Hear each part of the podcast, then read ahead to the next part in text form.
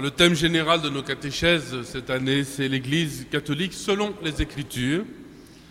Il s'agit de montrer différents aspects de l'Église dans la catéchèse, euh, d'enseigner sur ces aspects de l'Église et de montrer aussi comment euh, l'Église réalise les Écritures.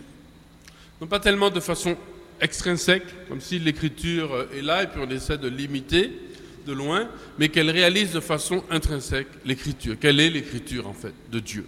Quelle est la parole de Dieu? Mais évidemment, cette parole de Dieu, qui est l'Église, Dieu parle par les prophètes, il parle par les apôtres, Dieu parle donc par l'Église, elle s'inscrit dans un texte qu'on appelle les Saintes Écritures. Et depuis trois séances, enfin pour la troisième fois aujourd'hui, nous allons parler de l'histoire de l'Église. L'histoire de l'Église.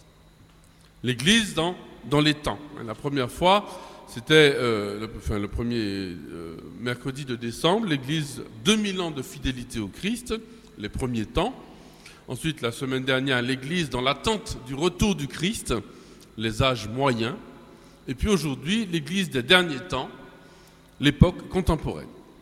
Cela dit, euh, comme on avait un peu de retard, on va commencer par raconter cette histoire. Je me prends 15 minutes pour vous raconter l'histoire de l'Église depuis le Moyen Âge jusqu'à aujourd'hui. Donc tout le monde se, se serre la ceinture et se prépare.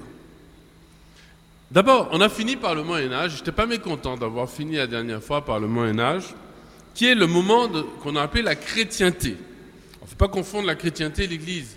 La chrétienté, c'est un régime politique, on va dire. C'est-à-dire, quand je dis politique, euh, pas au sens restreint, mais c'est une façon de vivre d'un pays, d'un lieu, en l'occurrence du monde entier, finalement, en fait, du monde, je veux dire, euh, européen et occidental, euh, selon l'Église.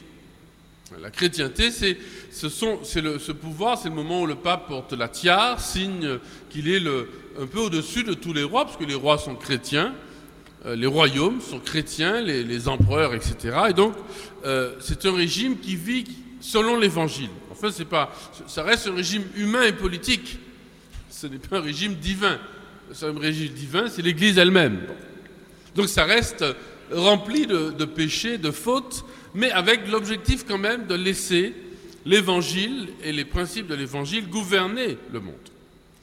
Alors, ça va mal se terminer, comme tous les, les, régimes finalement humains, alors que dans la première partie, on a vu que l'Église a 2000 ans d'histoire, avec une fidélité incroyable.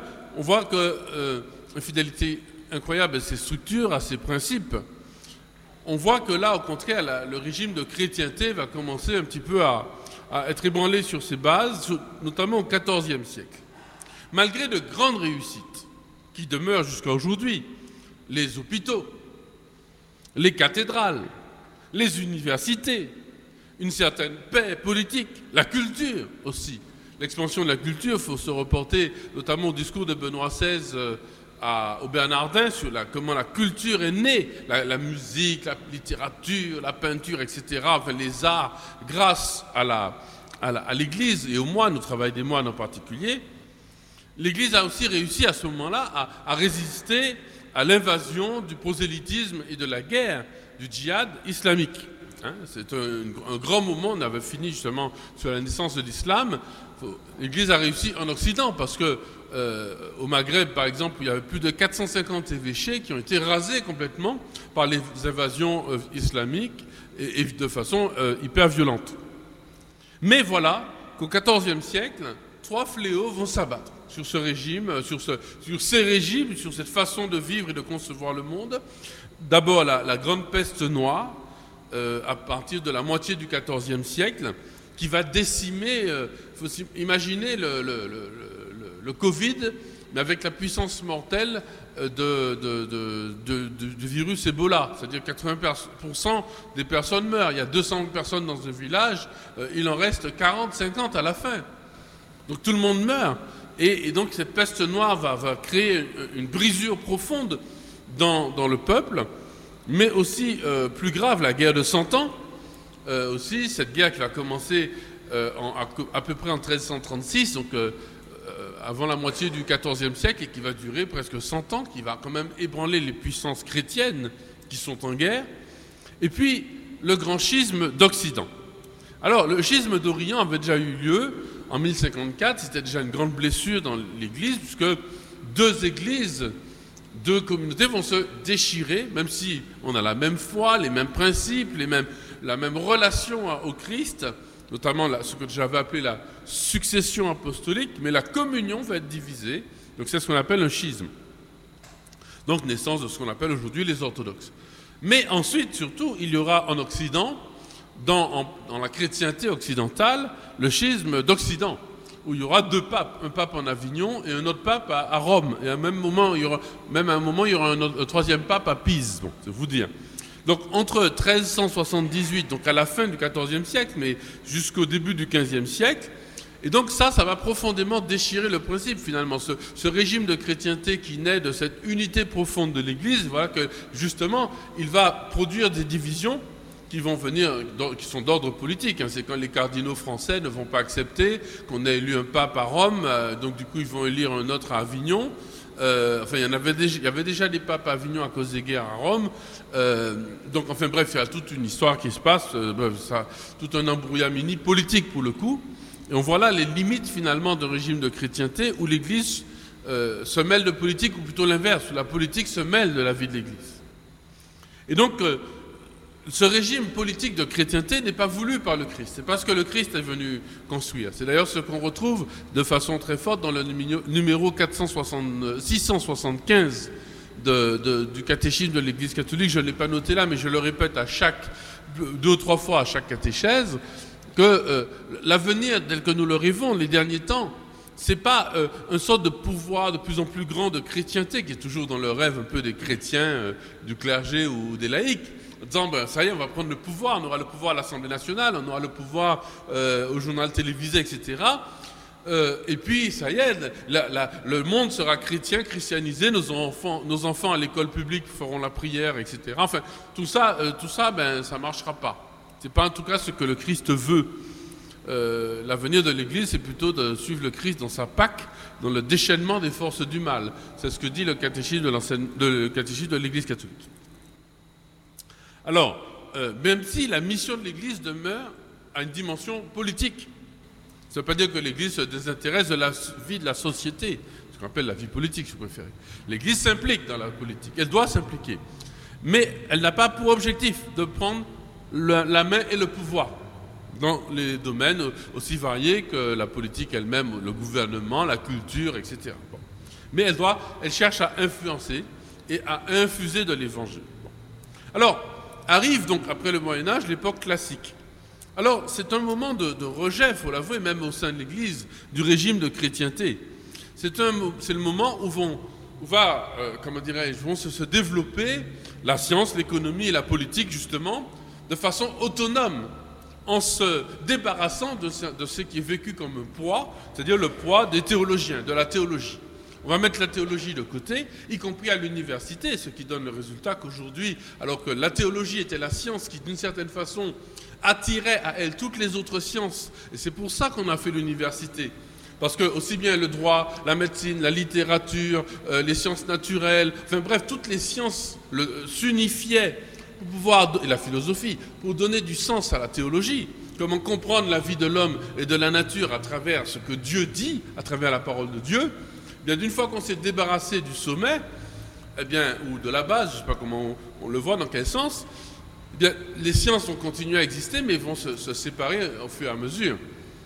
Et vont se diviser. On ne va pas voir l'unité du savoir, l'unité de la vérité. Et même aujourd'hui, on va commencer à, appeler science et, à, laisser dans le domaine de la vérité objective uniquement les sciences euh, mathématiques objectives et toutes les autres disciplines vont être dans l'ordre des goûts et des couleurs, si j'ose dire. C'est dommage parce que ça ne peut produire que de la violence, parce que c'est une absence de dialogue total.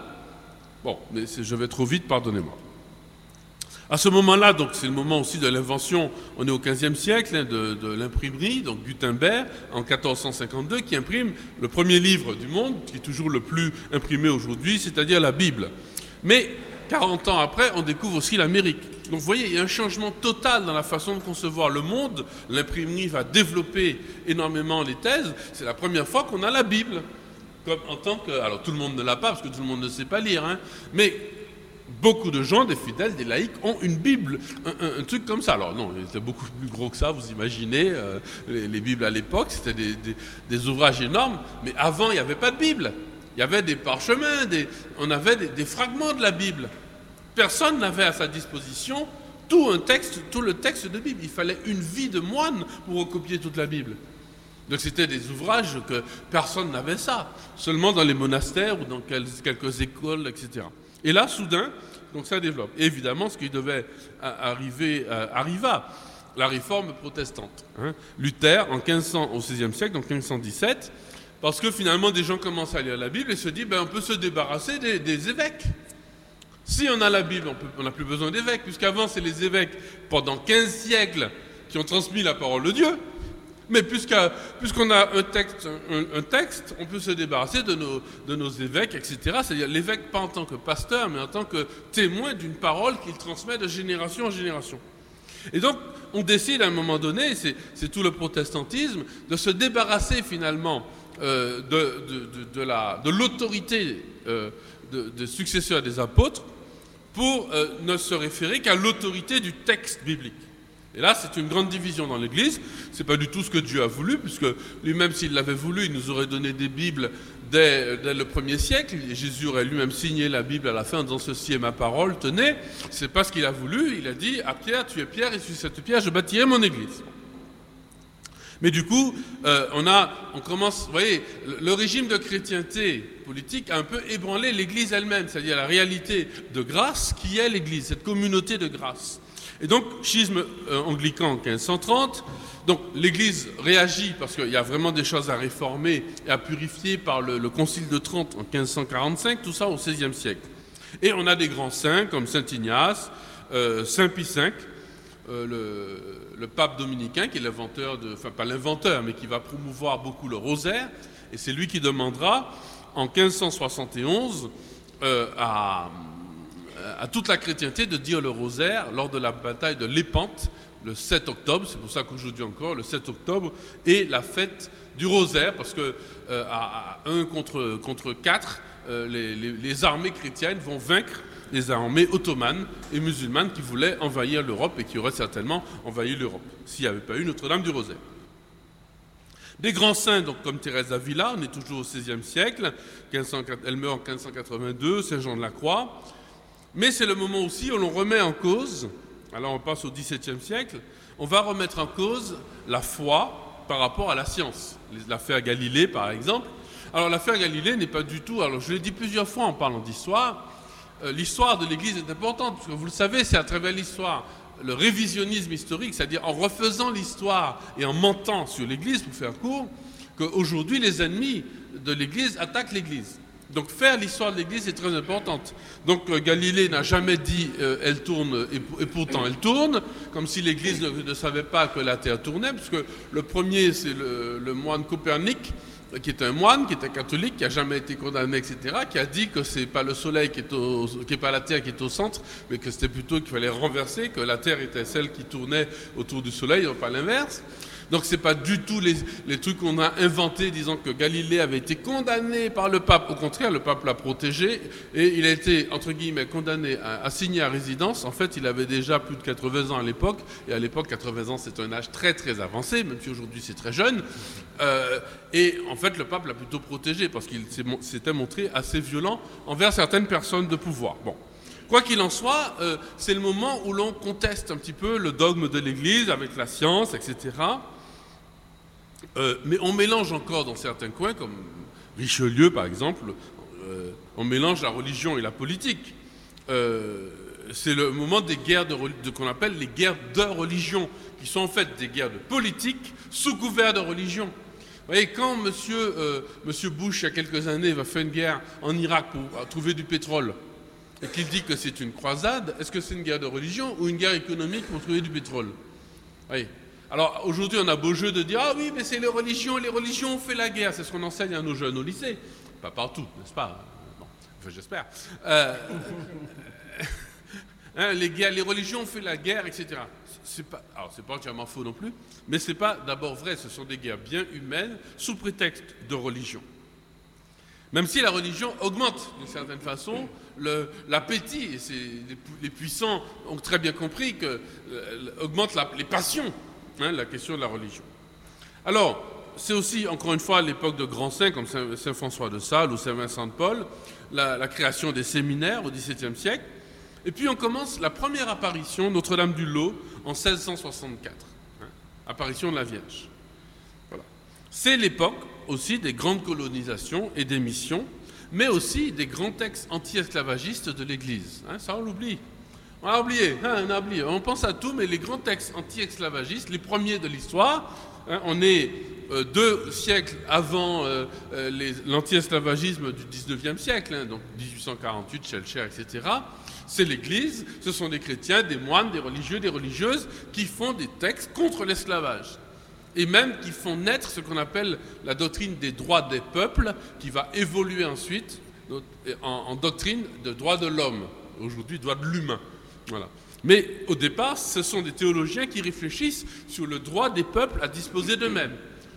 Donc ça, tout cela, euh, tout le monde oublie aujourd'hui, y compris les chrétiens, bêtement, on oublie cet héritage incroyable, comme si les chrétiens des temps anciens étaient des obscurantistes. On a réussi à nous faire passer cette idée le on en question, c'est les héritiers des philosophes des Lumières, c'est la franc-maçonnerie, etc., qui a infusé dans, le cadre de batailles doctrinales, plutôt euh, pas doctrinales, idéologiques, euh, au XIXe siècle, on a complètement changé notre idée sur l'Inquisition, sur les croisades, sur, sur ces choses-là, sur la colonisation, en oubliant ce que l'Église avait fait de bien. Hein, mais c'est de bonne guerre. C'est nous qui sommes trop bêtes pour avoir, euh, pour ne pas faire des recherches. Et moi, je me dis, je me voyais quand je faisais des études, des études théologiques, enfin ecclésiastiques je lisais des textes, des livres d'histoire, je disais, mais c'est pas croyable, on m'a berné.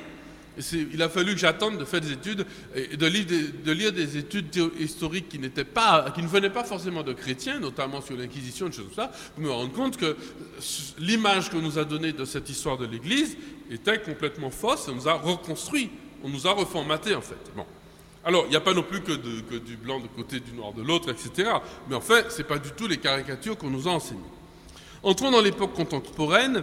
Donc, euh, au XVIIIe siècle, nous avons Louis XIV, le Code noir, qui n'est pas du tout lié à l'Église. Vous savez, quand vous allez au Mémorial Act en Guadeloupe, vous arrivez, vous avez un sorte de, temple franc-maçon, on nous parle de la liberté des droits de l'homme. Et puis juste après, vous entrez dans une deuxième salle, et là, c'est une chapelle avec une grande croix, et là, on vous met le Code noir de Colbert.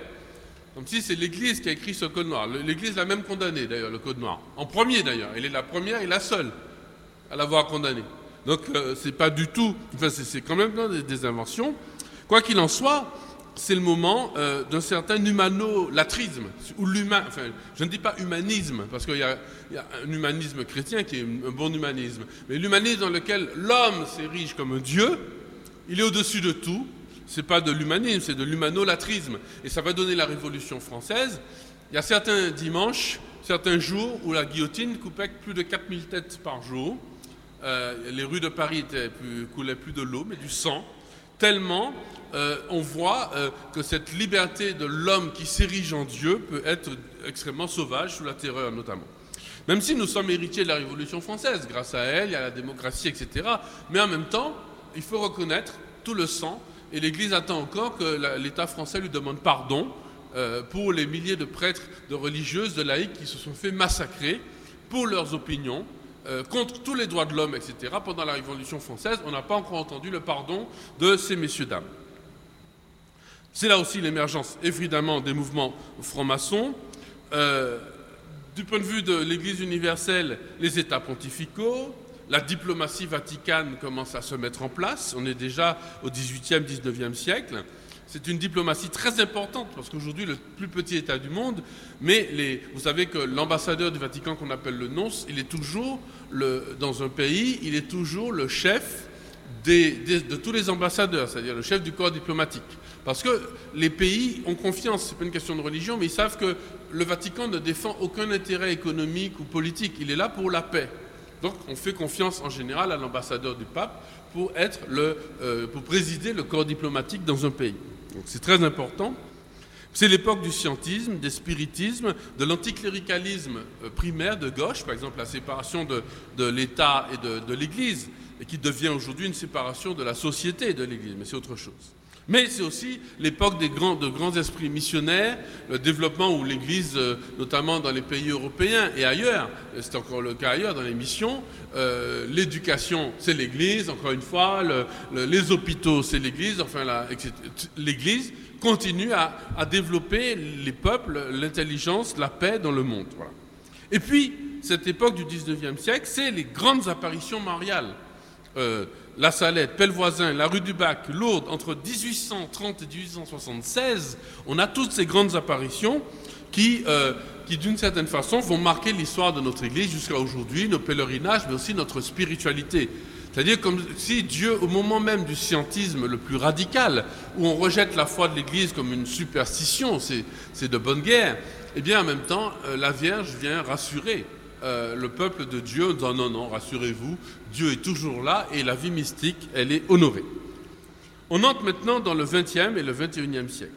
Alors les papes que vous connaissez par cœur, Saint Pie en 1903, Saint Benoît, euh, Benoît XV pardon, qui passait en 1914, le bienheureux Pie, Pie XI pardon, en 1922, le vénérable Pie XII en 1939, Saint Jean XXIII en 1958, Saint Paul VI en 1963, le bienheureux Jean-Paul Ier en 78, Saint Jean-Paul II en 78 aussi, et Benoît XVI en 2005 et François en 2013. Et vous voyez que la plupart d'entre eux ont été canonisés au bienheureux. Au cours de cette période, c'est la révolution industrielle, c'est le libéralisme catholique aussi, l'Église qui apprend à se marier avec la démocratie, c'était nouveau. Hein, c'était nouveau parce que la Révolution française, qui s'était répandue dans les autres peuples, avait fait tellement de mal, avait tellement haï l'Église. Et pourtant, au départ, c'est les curés qui avaient fait la Révolution, qui avaient aidé le peuple à rédiger les fameux cahiers de doléances, etc. Là aussi, on l'a oublié. Eh bien, euh, bon, bref, l'Église apprend à, dompter la démocratie avec ses, voilà, avec ses défauts et ses qualités. C'est la crise aussi qui met en doute parfois les dogmes, on conteste les dogmes. Mais dans le monde, c'est le temps des guerres mondiales et le moment où le catholicisme finalement finit, là, on est au XXe siècle, par s'étendre sur les cinq continents. Ce n'était pas le cas avant. C'est tout à fait nouveau. Le catholicisme, c'est récent, le moment où l'évangile est annoncé par toute la terre. C'est pour qu'on est en quelque sorte dans les derniers temps, puisque euh, ça tout homme sur cette terre a la possibilité d'avoir accès à l'évangile. Ce n'était pas encore le cas dans les périodes qui précèdent. C'est la naissance contre le communisme, mais avec aussi de bonnes choses dans le communisme et de très mauvaises choses dans l'athéisme, de la pensée sociale de l'Église, qui, euh, vous le savez, condamne à la fois le communisme et le capitalisme et trouve une voie médiane dans, justement dans l'homme et l'être humain, la personne humaine au centre de la vie économique et de la vie politique. C'est le moment des grands athéismes pratiques, hein, des hommes qui vivent sans Dieu, Hein, comme je le disais dans l'église en Martinique, beaucoup de personnes peuvent vivre sans Dieu pendant une heure, peuvent vivre sans Dieu pendant une journée, pendant une semaine, un mois, une année, toute leur vie, mais plus personne ne vit sans son portable pendant une heure. Donc ça y est, le portable a remplacé le bon Dieu. Euh, la naissance, alors à la fois l'expansion de l'Église et, grâce à Vatican II avec la liturgie aussi, mais un certain euh, comment dirais-je, un certain bouleversement de la liturgie catholique que beaucoup de, chrétiens, même de prêtres, sont, donc beaucoup de prêtres et de, chrétiens ne sont pas conscients, euh, avec une, liturgie qui devient de plus en plus, euh, qui change de sens un petit peu, qui n'est plus un rituel où on se tourne vers Dieu parfois. il faut faire très attention aujourd'hui à ce que cette liturgie ne soit pas une sorte d'animation des sentiments religieux d'une assemblée. C'est pas ça. Ça, c'est le culte protestant. Euh, la liturgie catholique, elle est tournée vers, Dieu, elle est une, liturgie qui, est tournée vers Dieu. Elle n'est pas là pour animer le sentiment religieux des fidèles, pas directement. Elle est d'abord une louange à Dieu.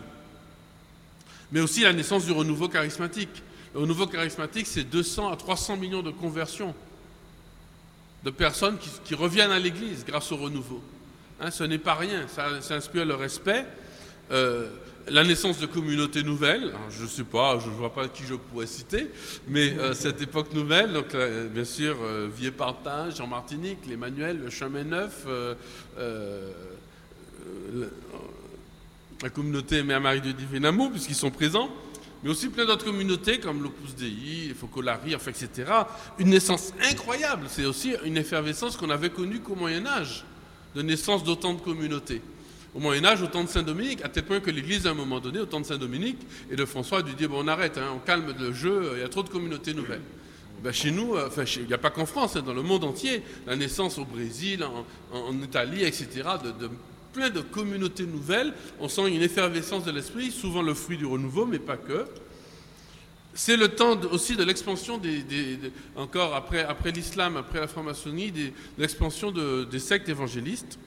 Euh, ou des mouvements, si vous voulez, évangélistes. Alors, on le sait maintenant, il y a des preuves, il y a eu des thèses, on le sait maintenant, le, secret a été levé. L'expansion de ces mouvements évangélistes a été voulue par la CIA. Ça n'enlève rien à la, bonté de nos frères et sœurs qui sont évangélistes, etc. Mais c'est la CIA qui a voulu contrecarrer le pouvoir, notamment de l'Église catholique, avec la théologie de la libération et l'option préférentielle pour les pauvres, qui faisait que la CIA et les Américains trouvaient que c'était trop à gauche par rapport au libéralisme américain. Et donc, ils ont financé à coups de milliards l'expansion, notamment en Amérique latine et en Afrique aujourd'hui, des mouvements évangélistes pour pouvoir euh, euh, diminuer le pouvoir de l'Église catholique. Parce que, en fait, les évangélistes ne leur font pas peur parce que ce sont des communautés séparées les unes des autres.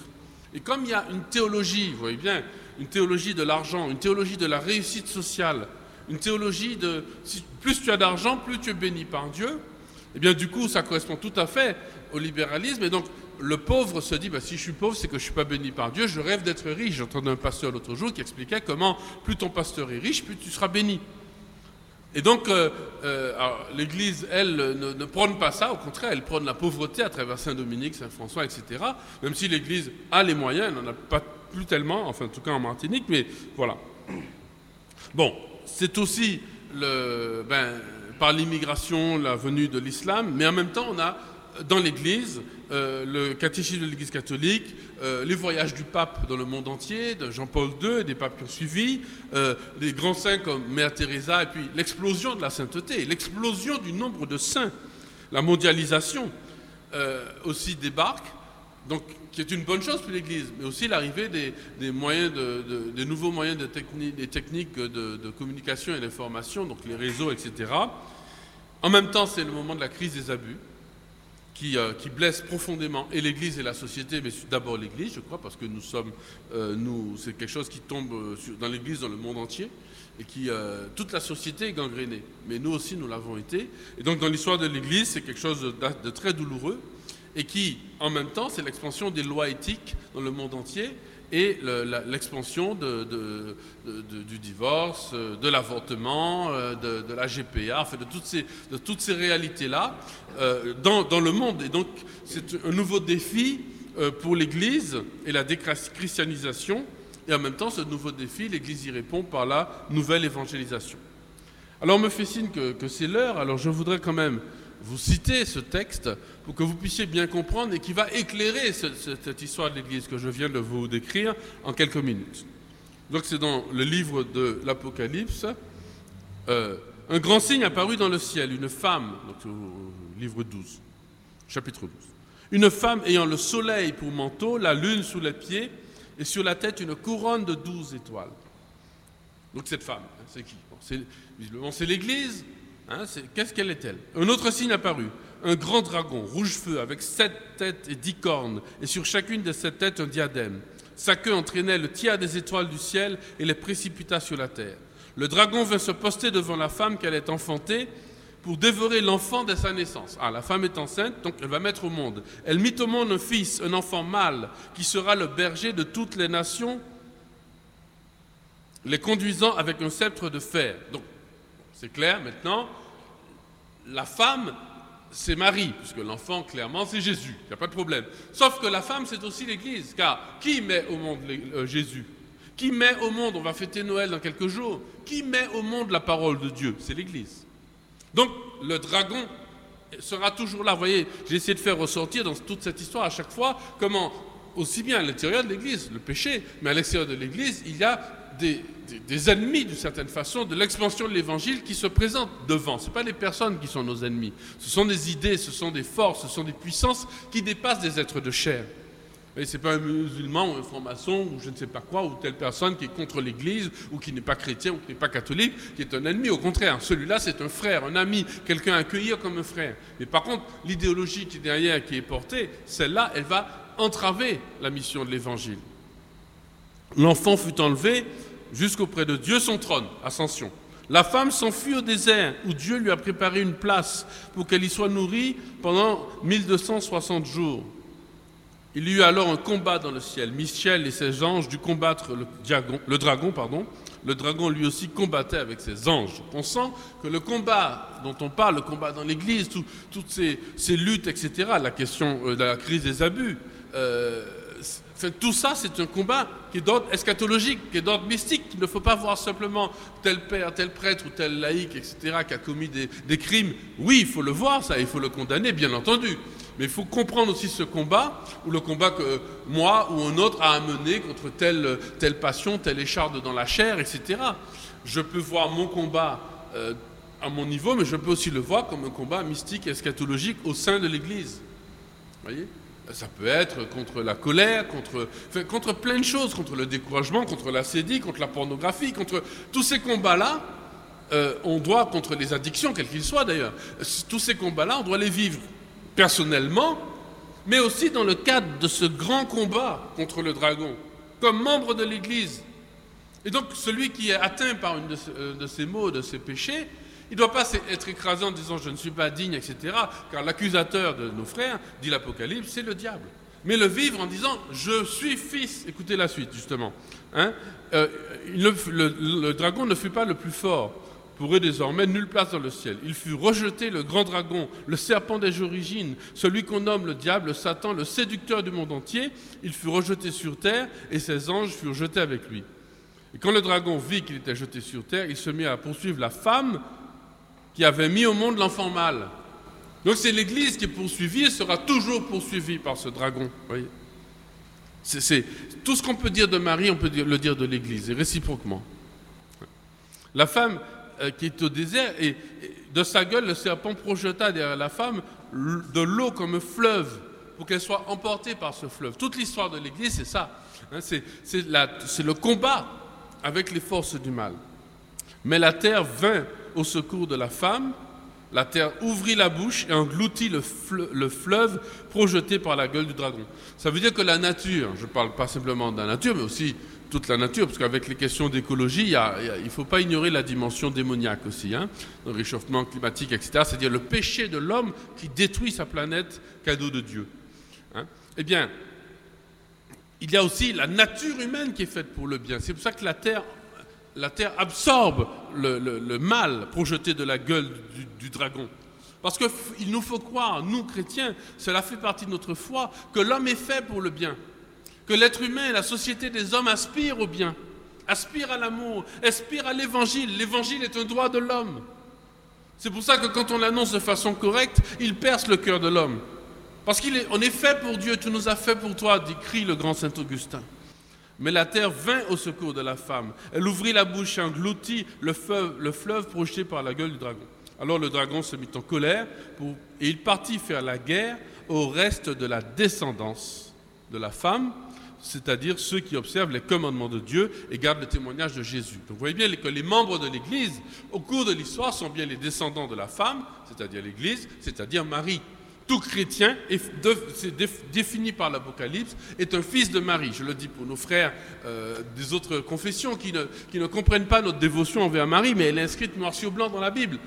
Même si je ne le comprenais pas, je ne le voudrais pas, je serais bien obligé de me définir comme celui qui observe les commandements et qui veut garder le témoignage de Jésus et qui donc est le fils de la femme, qui est la descendance de la femme.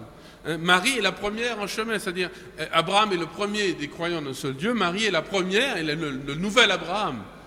Mais c'est dans ce cadre-là que je rentre aussi dans la compréhension de cette histoire et de mon histoire personnelle ou de l'histoire de ma communauté, de mon diocèse, de ma vie, avec les combats, avec les combats personnels, les écharpes dans la chair, mais aussi avec les combats extérieurs, les persécutions, les, vexations qui accompagnent le cheminement de l'Église et mon cheminement, ou celui de ma communauté, de mon diocèse, de ma paroisse, dans l'Église. Voilà le sens profond de cette histoire. parce qu'il est conduit par Dieu jusqu'à jusqu'à l'aboutissement. Il faudrait lire la fin de l'Apocalypse, euh, mais je vous laisse le soin de le faire tout seul. Notre secours est dans le nom du Seigneur. Il a fait le ciel et la terre. Première question pour ce soir, Monseigneur. Comment Marie, l'Immaculée, peut mettre au monde son fils dans la douleur J'imagine, puisqu'il est précisé dans la Genèse, après la faute donc d'Adam et Ève, la mise au monde se fait dans la douleur. Tu enfanteras dans la douleur, est-il écrit Alors, la, la, plus grande tradition, même si ce n'est pas directement dit comme cela dans, comment dans l'Évangile, la plus grande tradition dit que la naissance de Jésus est une naissance miraculeuse, comme la conception de Jésus a été miraculeuse. Donc, concrètement, l'enfantement de Jésus que nous allons célébrer à Noël, entre autres, puisque à Noël, nous célébrons aussi l'enfantement de Jésus dans nos vies aujourd'hui et dans l'Église par l'Église et dans l'Église. Donc à Noël, nous célébrons aussi l'enfantement de Jésus, la venue de Jésus à la fin des temps. La, fête de Noël n'est pas simplement une sorte de commémoration d'un événement ancien. Elle est une célébration d'un événement actuel. Bon. Mais je referme cette parenthèse. La naissance de Jésus pour euh, l'Église a toujours été annoncée comme un événement euh, surnaturel. Jésus naît euh, de, sans douleur, c'est-à-dire il naît un peu comme au moment de la, résurrection, il entre toute porte close. Donc la naissance de l'enfant Jésus est une naissance qui n'a pas atteint, et toute la tradition de l'Église depuis le début a toujours enseigné cela, donc ça fait partie d'un dogme de l'Église, c'est ce qu'on appelle la virginité in partout, n'a pas atteint la virginité de Marie.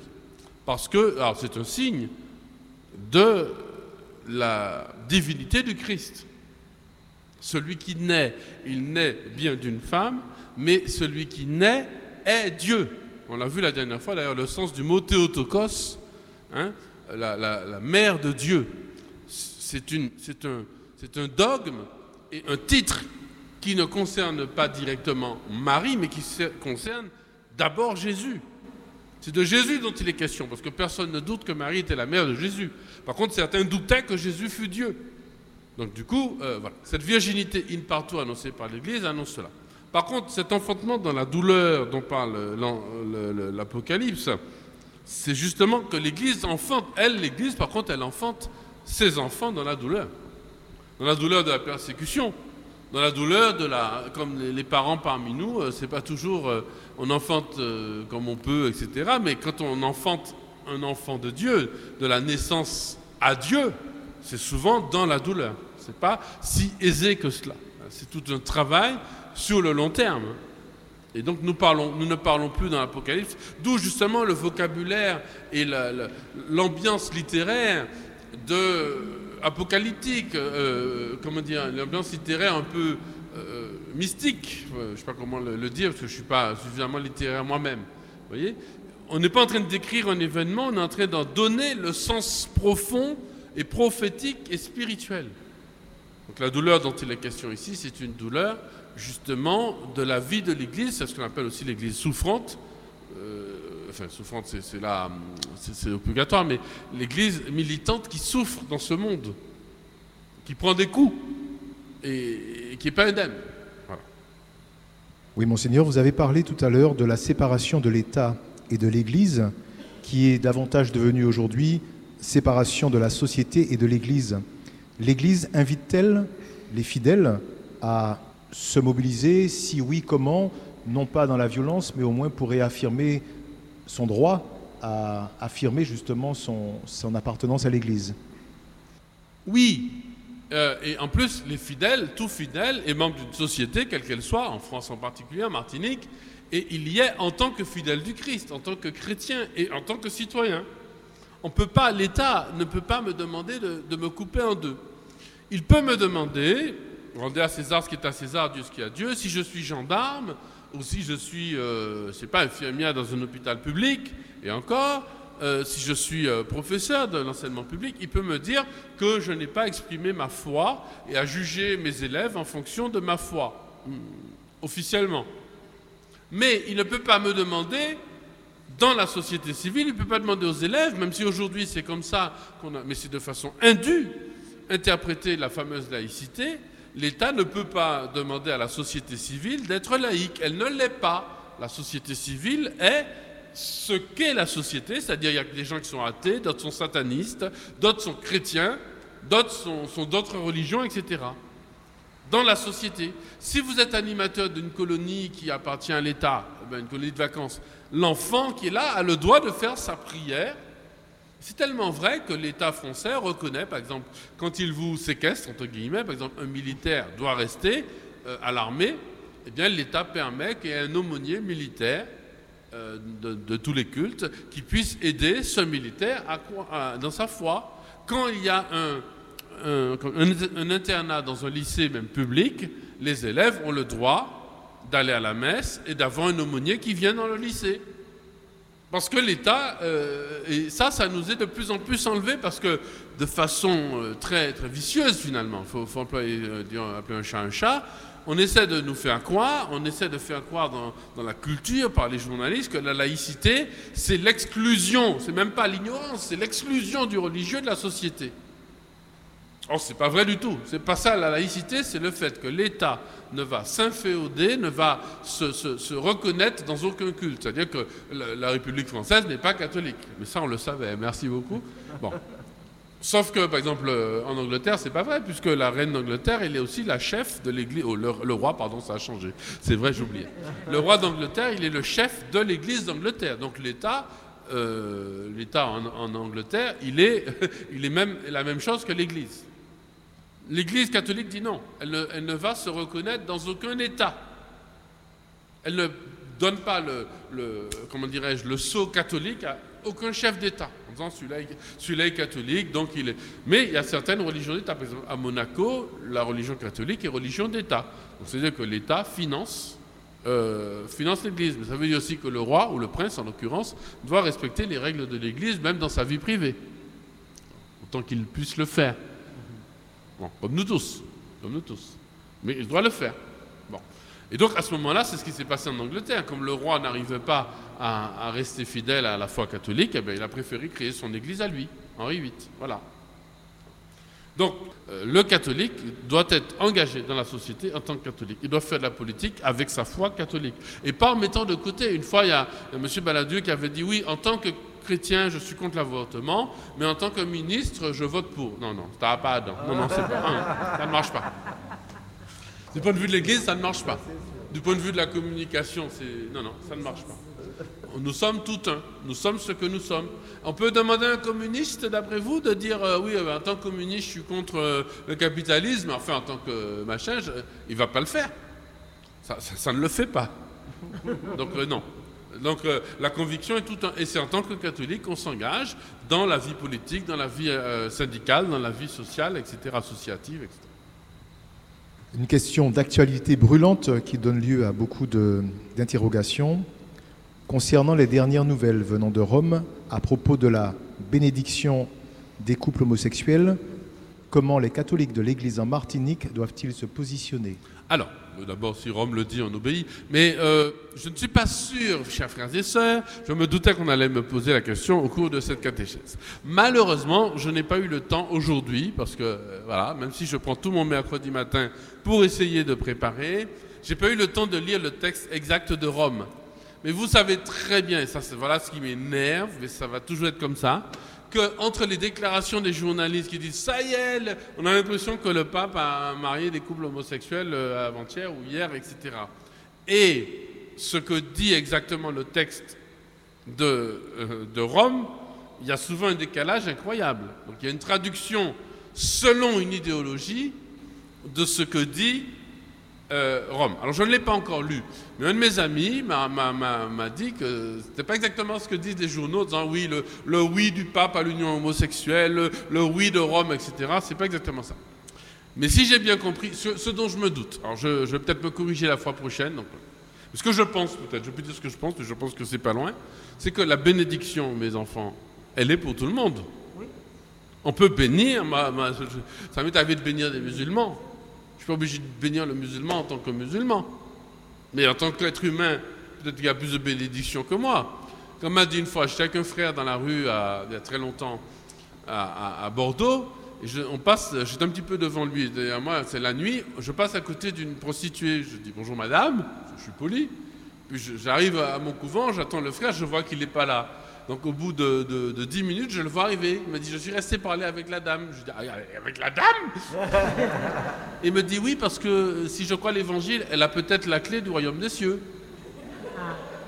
Et en plus, la fille lui a dit, enfin la dame, lui a dit euh, qu'elle, bon, elle était prostituée, elle savait que c'était pas forcément à la gloire de Dieu, mais qu'en en fait, elle faisait ça pour, pour que son enfant ait une bonne éducation et elle pouvait inscrire sa fille à l'école catholique et mettre de l'argent pour que sa fille reçoive une bonne éducation.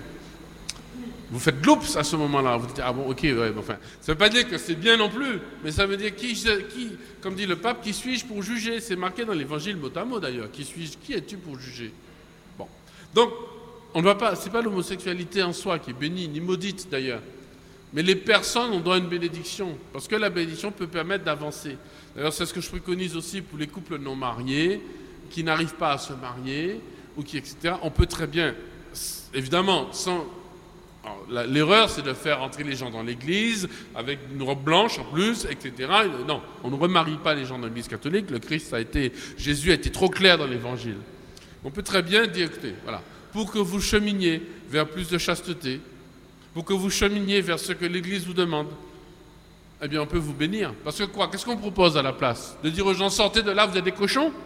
Mais, mais, mais celui qui vient communier, qu'est-ce que j'en sais qui n'a pas dit du mal de tous ses voisins?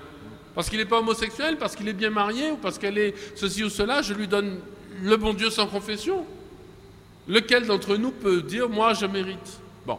Donc il faut quand même qu'il y ait. Alors ceux qui montent sur le grand chevaux, là, j'entends des catholiques, etc., en disant faites attention parce que le seul commandement très très fort de Jésus, c'est de ne pas juger.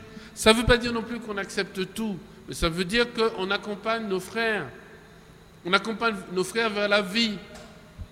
Ça ne sert à rien et surtout c'est contre-productif et surtout c'est contre, ça peut damner celui qui le fait que de, que de maudire les gens que de dire du mal des gens, que de les condamner en disant oui, vous êtes homosexuel ou vous n'êtes pas assez marié, vous êtes trop marié, donc vous êtes euh, en dehors. Hop, la vérité de l'Église. Le, le micro a failli partir lui-même. reste là, reste là, reste là. Donc, vous voyez, il y a un pas, enfin, il y a quelque chose qui serait anti-évangélique euh, que de maudire et de, et de mettre à la porte. C'est anti-évangélique. C'est anti-évangélique aussi de dire tout va bien, Hakuna Matata, il n'y a pas de problème. Donc l'œuvre des journaux qui réduisent les textes... euh, C'est pour ça parfois que l'Église n'arrive pas à avancer, parce que, les, bon, que les journaux disent des bêtises, d'accord, mais que les catholiques eux-mêmes n'aillent pas voir les textes, on va pas faire un sondage, mais écoutent ce que disent les journaux, ce qui fait qu'on n'arrive pas à expliquer de façon fine et réelle aujourd'hui, avec les réseaux, les... ça aussi c'est un moment de l'histoire de l'Église. hein. On n'arrive plus à expliquer clairement quel est le, chemin de l'évangile.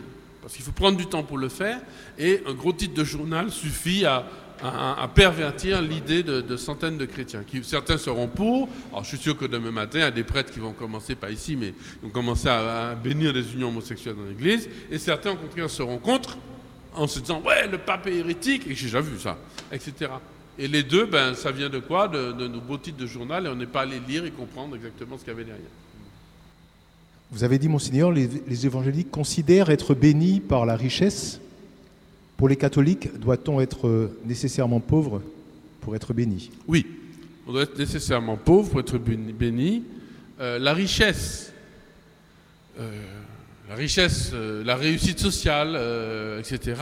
euh, elle n'est pas mal vue par les catholiques, mais elle est considérée comme un outil.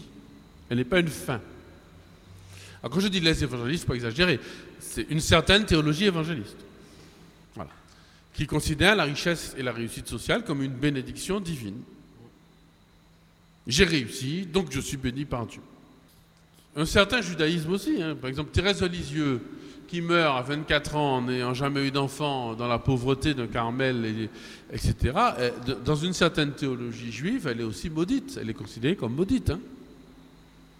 Elle n'a pas eu d'enfant, elle voilà, elle meurt jeune, etc., alors que pour nous, c'est une gloire. Vous voyez donc c'est la, la- la pauvreté au sens très large, c'est pas la pauvreté du porte-monnaie, c'est pas la misère non plus, mais une certaine pauvreté, une certaine simplicité. Et celui qui est catholique et riche, on est toujours riche de quelque chose d'ailleurs. Eh bien, sa richesse n'est là que comme un outil de la charité dans sa vie. C'est un outil de charité.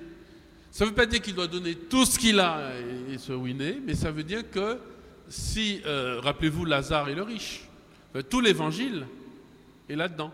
Le Christ lui-même était pauvre euh, et les apôtres ont tout abandonné pour le Christ.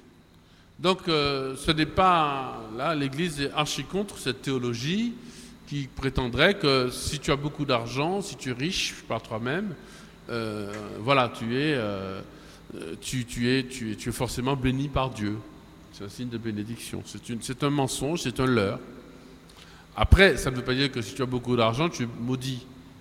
C'est que Dieu te fait confiance pour ne pas être comme le, riche de la parabole de qui passe à côté du pauvre sans le voir. Parce que dans ce cas-là, tu vas le payer cher, mais après. Et, et éternellement. C'est pas moi qui le dis. Hein. Une dernière question, monseigneur. Face aux attaques, tant de l'extérieur que de l'intérieur, comment l'Église vit-elle le péché en son sein depuis ses débuts jusqu'à aujourd'hui? l'Église, l'Église est composée à 100% de pécheurs. Elle le revendique. On peut résumer cette histoire qu'on vient de dire avec 100% de pécheurs et beaucoup, beaucoup, beaucoup de saints. Beaucoup de sainteté.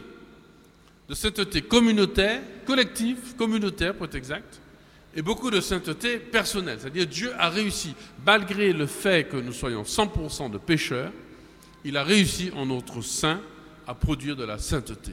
Notre sein S-A-I-N, c'est ça? S-E-I-N, pardon, à produire de la sainteté. Il a réussi au milieu de nous à faire jaillir chez des jeunes, chez des pauvres, chez des riches, même chez des prêtres, il a réussi à faire, à fabriquer des saints, c'est-à-dire des hommes et des femmes qui ont vraiment vécu de sa sainteté. Première chose. Hein. Donc le, phénomène de la sainteté, c'est le fin mot de l'histoire de l'Église et c'est le fin mot de l'histoire tout court. Oui, dans l'Église, il y a du péché. Ensuite, l'Église, elle a toujours 50 ans de retard. 50 euh, ans d'avance, pardon. Elle a 10 ans de retard sur la société, sur machin, mais elle a 50 ans d'avance parce qu'elle prend le temps. Et elle est souvent prophétique. Les textes du Concile Vatican II aujourd'hui, waouh, c'est une lumière sur ce que le monde et l'Église sont en train de vivre. Maintenant, euh, il y a à la fois une... On peut comprendre la fascination qu'on a pour l'Église et la haine aussi. Parce que l'Église élève les hommes, elle, donne une dimension à la vie humaine tellement grande. Et pour finir, j'aimerais vous citer ce texte de Jean-Paul II sur le pardon euh, en l'an 2000. En raison du lien qui, dans le corps mystique, nous unit les uns aux autres, nous tous, bien que nous n'ayons pas la responsabilité personnelle, nous tous, sans nous substituer au jugement de Dieu qui connaît les cœurs, nous portons le poids des erreurs et des fautes de ceux qui nous ont précédés. Oui, l'Église a assumé le poids hein, des erreurs et des fautes, sans nous substituer à Dieu, sans juger les personnes, ce n'est pas notre rôle, mais il y a eu des erreurs et des fautes dans l'Église. Reconnaître les déviations du passé nous sert à réveiller nos consciences face aux compromis du présent.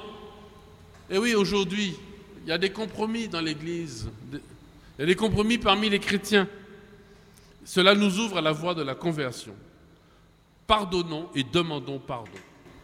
Tandis que nous rendons grâce à Dieu, qui, dans son amour miséricordieux, a suscité dans l'Église une récolte merveilleuse de sainteté, d'ardeur missionnaire, de dévouement total au Christ et au prochain, nous ne pouvons manquer de reconnaître les infidélités à l'Évangile qu'ont commises certains de nos frères, en particulier au cours du second millénaire. Et ça, chacun de nous, doit le faire à un moment donné, chaque parent dans chaque famille, chaque communauté, chaque paroisse, chaque prêtre, chaque évêque. Oui, il y a eu des manquements, des infidélités à l'Évangile commises par nos frères, et ça doit réveiller en nous le désir de conversion. Demandons pardon pour les divisions qui sont intervenues parmi les chrétiens, pour la violence à laquelle certains d'entre eux ont eu recours pour le service de la vérité. Il y a eu de la violence. Pour les attitudes de méfiance et d'hostilité adoptées parfois à l'égard des fidèles des autres religions. Confessons à plus forte raison nos responsabilités de chrétiens pour les maux d'aujourd'hui face à l'athéisme, à l'indifférence religieuse, au sécularisme, au relativisme éthique, aux violations du droit à la vie, au manque d'intérêt pour la pauvreté dans de nombreux pays, nous ne pouvons pas manquer de nous demander quelles sont nos responsabilités.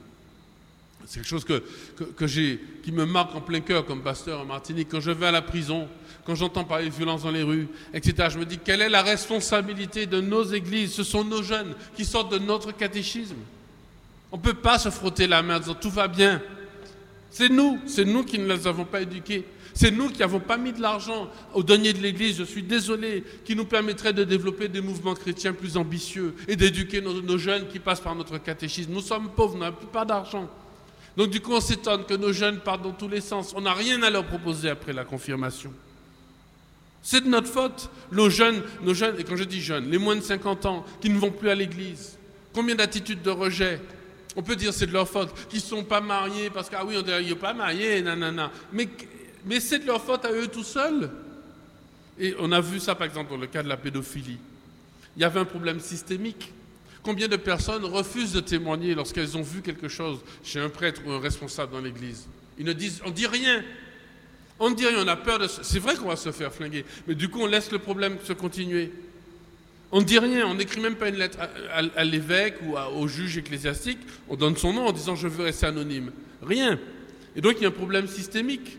Parfois même, lorsqu'un prêtre euh, a été pris la main dans le sac, etc., ou a été condamné. Non, on préfère accuser ceux qui l'ont condamné. Euh, on peut dire, ah non, le prêtre, vous n'y pensez pas, etc. Et ça, ce sont des attitudes qui ont favorisé le péché, et qui continuent d'ailleurs. Je dis aux gens en Martinique, quand, vous, euh, les prêtres entre nous, etc., le rapport à l'argent n'est pas clair. Quand on donne de l'argent, on ne donne pas au, denier, mais on donne à un prêtre. Qu'est-ce qu'on fait? On est en train de l'acheter? Est-ce que ce n'est pas de la corruption? Ce sont des attitudes dans l'Église qui favorise le péché. Alors on peut dire après, ça ne me regarde pas, vous voyez, je vais loin, mais, c'est exactement ça dont parle Jean-Paul II. Nous avons une responsabilité, mais aussi les crimes qui ont été commis, l'esclavage en Martinique, hein, et aux Antilles et ailleurs. Même si l'Église a toujours condamné l'esclavage, officiellement, elle a toujours condamné. Mais il y a eu des chrétiens qui ont porté cela. Et nous aujourd'hui aussi. Nous avons des attitudes, on ne regarde pas. On passe à Terre-Saint-Ville, on voit des prostituées, des personnes parfois qui sont en. On passe hein, avec notre voiture. On passe. On va chez nous, devant notre écran de télé. Je ne sais pas ce qu'il faudrait faire, je ne suis pas un politique, mais on passe en tout cas. Dans le même temps, tandis que nous confessons nos fautes, ça c'est très important, de la part de chacun d'entre eux, pardon, à travers ces comportements, nous avons contribué à défigurer le visage de l'Église et nous demandons humblement pardon. Dans le même temps, inversement, tandis que nous confessons nos fautes, nous voulons pardonner aussi les fautes qui ont été commises par les autres à notre égard. Et ça aussi, ça fait partie du cheminement. Au cours de l'histoire, hein, la bête là, qui a jeté son... Combien de personnes, hein, en d'innombrables occasions, les chrétiens ont dû subir des vexations, des violences, des persécutions, des meurtres en raison de leur foi. Et pendant qu'on est en train de parler, la religion catholique, en France en particulier, et même en Martinique, et dans le monde, n'en parlons pas, est la première religion persécutée, violentée. L'Église d'aujourd'hui et de toujours se sent engagée à purifier la mémoire de ces tristes événements de tout sentiment de rancœur et de revanche. Nous ne voulons pas être dans la revanche et la rancœur. Nous voulons accueillir ceux qui nous accusent et nous attaquent, ceux qui nous blessent, ceux qui, disent du mal de nous, les accueillir les bras ouverts. De l'accueil du pardon divin jaillit l'engagement au pardon des frères et la réconciliation réciproque. Voilà ce que dit Jean-Paul II. Je crois que c'est un texte fondamental de, de l'an 2000 et chaque personne doit s'en souvenir. Je voulais absolument le citer. Merci pour cette question. Confions-nous donc à la miséricorde du Père éternel.